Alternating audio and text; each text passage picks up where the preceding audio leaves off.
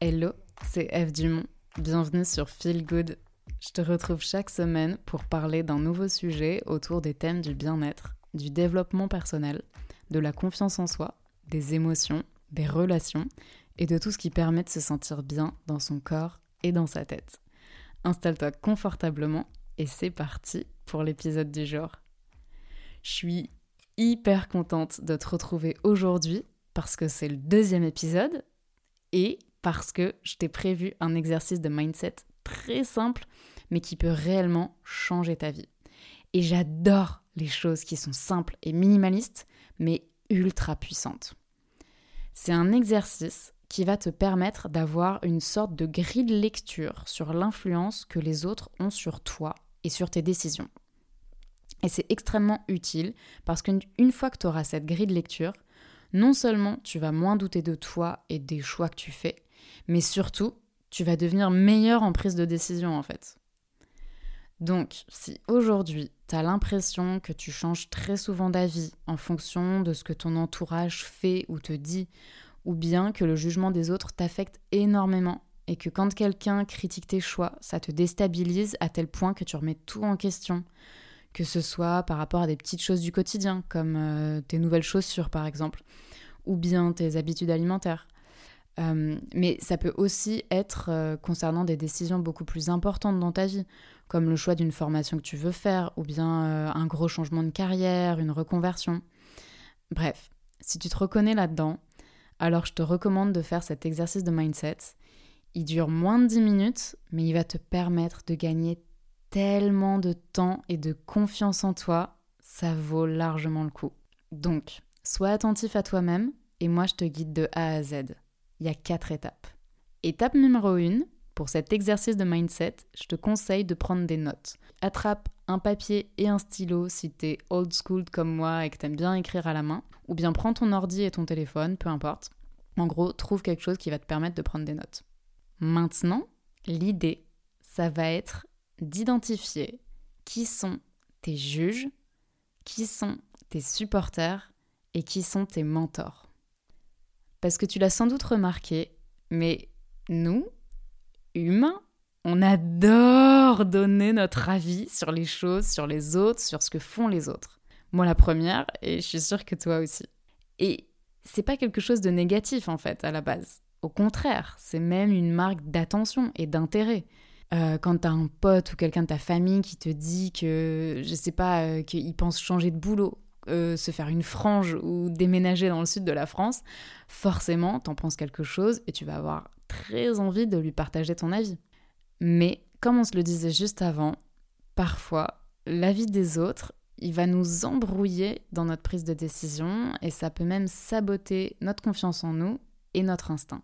Donc, étape numéro 2 de l'exercice de mindset, on rentre dans le vif du sujet, on va identifier qui sont tes juges.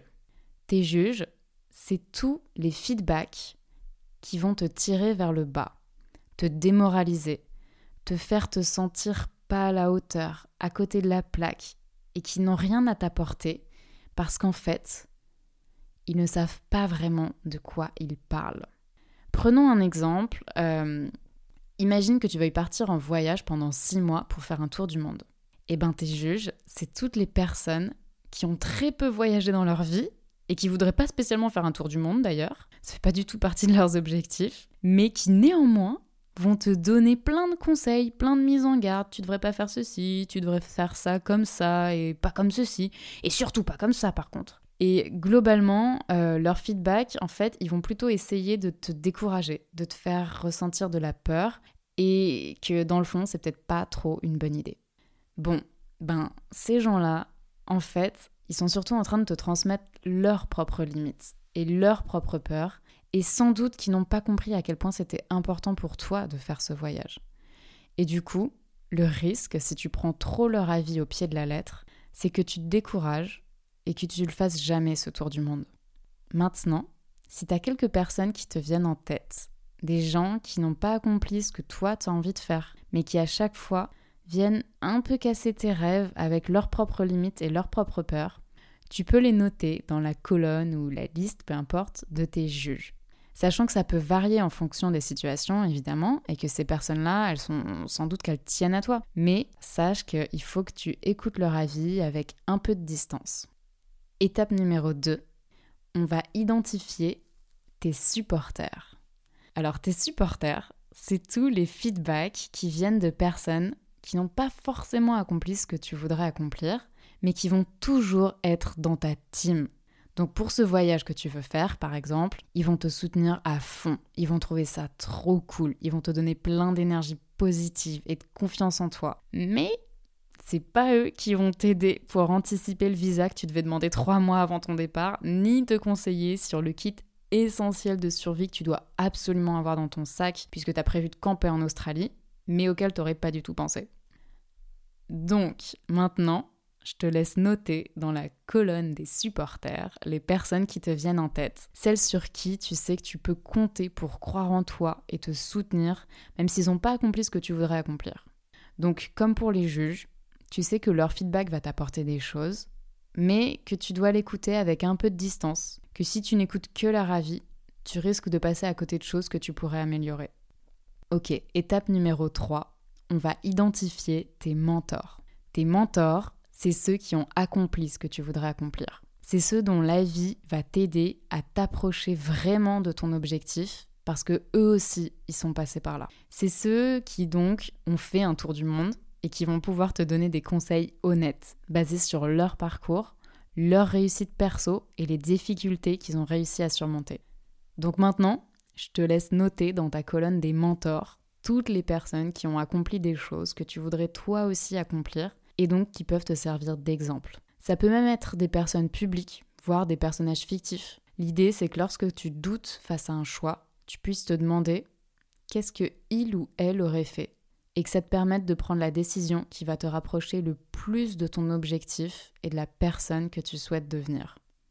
Et les mentors que tu as dans ton entourage, qui sont des personnes réelles, sache qu'ils sont extrêmement précieux parce que tu peux directement leur poser des questions quand tu as du mal à y voir clair. Et, euh, et ça, c'est une valeur incroyable, donc je t'invite aussi à prendre conscience de ça. Voilà, c'est tout pour cet exercice de mindset.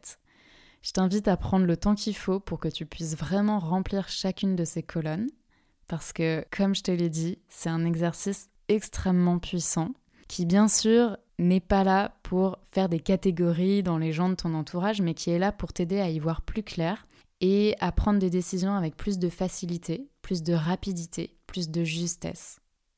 Pense à t'abonner à ma newsletter pour recevoir plus d'infos euh, feel good, mais aussi sur les prochains stages que j'organise, les retraites, etc. Abonne-toi à ce podcast, car on se retrouve la semaine prochaine avec un nouvel épisode.